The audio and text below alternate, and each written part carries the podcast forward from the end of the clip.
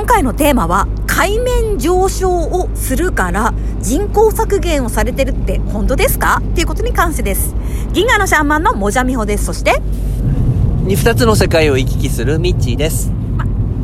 あ、妖精界のなりちゃんです。以上の3人でお送りしてまいります。はい。えーとですね今日はねあのいただいた質問がありましてそれに答えていこうかと思います。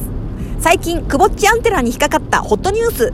2040年までに海面が60メートル上がるから土地なくなるぞい。今やってる人口削減はそれを見越してやってんだよ説。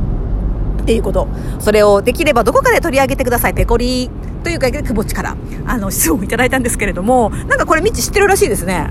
私も何か聞いたことがあるんですけど、うんうん。まあ、あの2040年までに海面が、うんうん。まあ、おおよそ60メートルぐらい上昇するので、あの土地住めるところが、うんあのだいぶ少なくなってくるから、はいはい。そのためにも今の人口だと、うんあの賄いきれない地球で。うんなのでだんだん人口が減っていくようにいろんなことをしてるって話はなんか聞いたことあります。ああなるほどね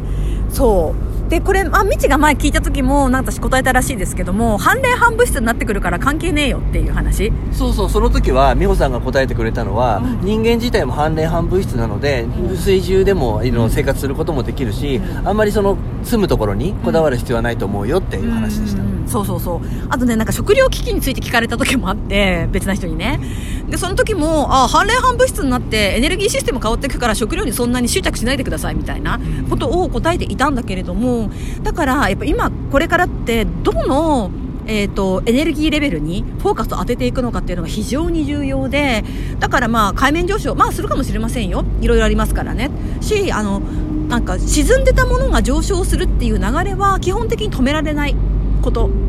なんですね。上がってくるもの。だから逆に言うと今まで沈みすぎてたって言ってるからその沈みすぎてたのを元の,、まあ、あの高さ元の高さに戻していくっていう時があってでそれでやっぱりそこには人間の意識レベルと身体の要素のあの変化を受け入れられるかどうかによってあの恐怖の2060年60年か40年あの海面上昇来た来た人類の終わりが来たと思うのかはたまたあそこまで海面が上昇する全体的なものが上昇していくっていうことであの人間の体 DNA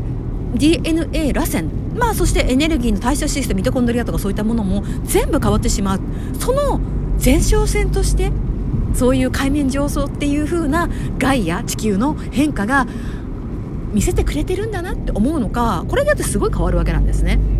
で最近多分皆さんの中でも具合が悪い方結構いるんじゃないかなと思うんです。それどういうことかというと例えばあの熱とか頭痛とかお腹ピーピーとかちょっと胃に物を受け付けないとかそういうことがある？なんかなりちゃんお腹ピーピーって。そうなんです。ここのところ、ピーピーで、痛みはないんですけど、ん。ピーピーなんです。ピーピーなのね。そう私もピーピーなんだけどそれなんか昨日ちょっと熱っぽかったり関節痛かったりするし なんか本来この車に乗ってるはずのひろこちゃんが熱のために欠席みたいな感じ？でいないんですけどまあこれ何かっていうとやっぱその熱っていうのがなぜ起こってくるかというと非常に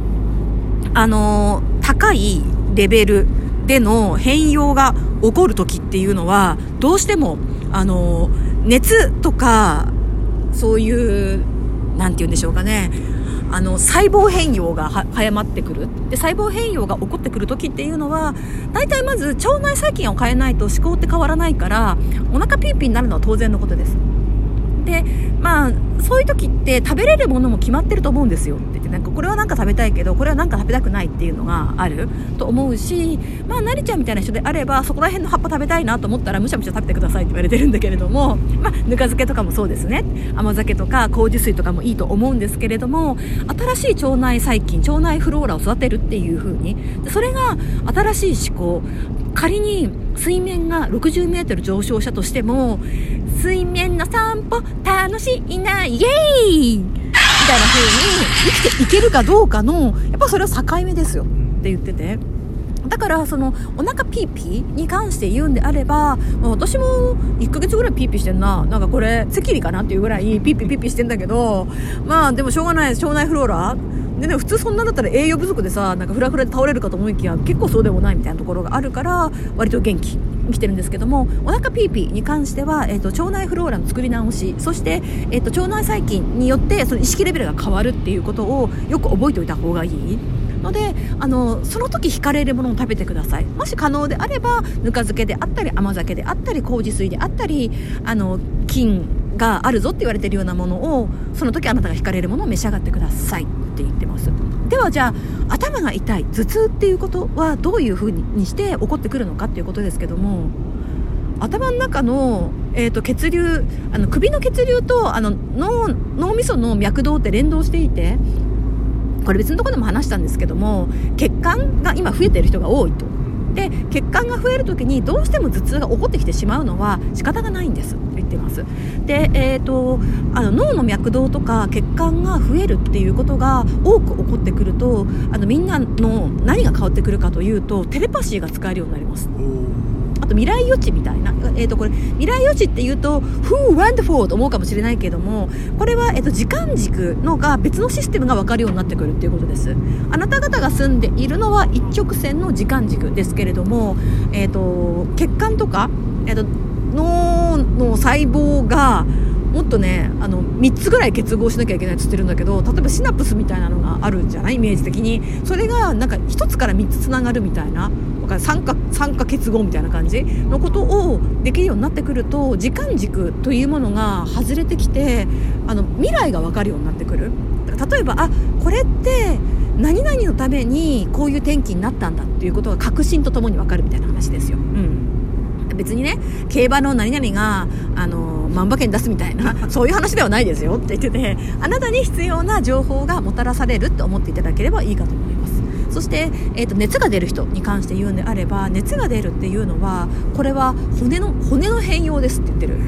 うん、骨からの変容骨という風な基礎フレームから、えーと、一から作り直すっていうことがなぜかというと今、えーと、次元を結合したりひっぺがしたり結合したりひっぺがしたりがすごく激しいんですけどもそういうことをやっていってあの平行世界とかパラレルワールドをいくつもいくつもそこに分裂した人文を皆さん置いてるんですねだからパラレルワールドが12個あるとしたらば12人のあなたがいるっていう感じなんですけれどもでもこれからのパラレルワールドの結合に向かっていく時に12人のあなたじゃなくて12人のあなたが合体していくっていうことが起こってくる。そうすると反例反物質がなんか近くなっていくというかでそうするとあの熱が出ますって言ってる。今まで統合していなかった歴史とか実は能力とかの違う他の11人のあなたと統合していく時っていうのは関節痛いし骨が痛いしなんか熱出るしっていう風なことはあのパラレルワールドのあなた方が結合していってる。でこれ結合が完了した人っていうのはあのー、世界線が移動をするのを非常によく分かるようになってきます、うん、だから人によって例えばこの前の10月15日に世界線が結合されたとか変わったとかって言ってる人とかいたんですけどそういうことが分かるようになるってことなんだ。そうですそうです。だからその人方は、まあ、12人全部じゃないと思いますけれども23人あの自分がその分裂したところが結合したりとかしてで世界線が移動すると分かるようになってるっていうふうなシステムなのであのこれからどんどん増えてくると思います。今までその12人の別々の自分たちが、まあ、たまにスライドする人はいたですよ。あのこの世界から隣の世界に行っちゃうとかで隣の世界から別のあなたがやってくるとかはあったんですけどもなんかこれからはあなたが移動することができるでもそれには熱を出す人が多いでしょうって言ってて関節とか熱であの統合化をあの骨のレベルっていうか骨の髄髄がポイントなんです骨髄のところにあの多次元移動のための重要な装置があってそこが結合していかないと、まあ、なかなかあの難しいですね。っていうことです。なのであの質問に対しては40年に海面上昇するのかまあする世界線もあるでしょうね。あしない世界線も一応あるんで、まあ、する世界線の方が今ピックアップされている。で人口削減をしてるんですか？それはしてますよであの人口削減といってもその削減された先が、まあ、Google 界とかメタバースみたいな場所に行くっていう風なパターンもあります。我々からの認識からするともう人間ではないし死んでいるって状態なんだけども本人たちは意識が継続しているような気持ち。でいるから死んでないって言い張る。うん。知らないうちに死んじゃってたってことになるのだそうですそうですそうです。知らないうちに死んじゃってたっていうことがこれから割とまあ起こってくるんですけどでもそれはその人にとってはあの知らないうちに死んじゃってるのがいいいい生き方？なのでいい生き方って言ったらなんか辛いことに聞こえるかもしれませんけども。でもまあ、この後またお話ししますけど4種類の人間とかってなってた時にやっぱり適用できない人たちがいる。反例反物質をやろうとすると気違いになっちゃう。というかもう認識することが無理になっちゃう方々が出てくるのでここをあのきちんと受け止めていってください。そして死ぬのが悪いわけではないし結合するから上ではない。それぞれやりたいことをやりに来ていてあなたはどっちをやりますか？結合していきますか？パラレルワールドあなたと。はたまたこの分離した世界を楽しみ尽くすという道に行きますか？っていうことをご自分に聞いてみてください。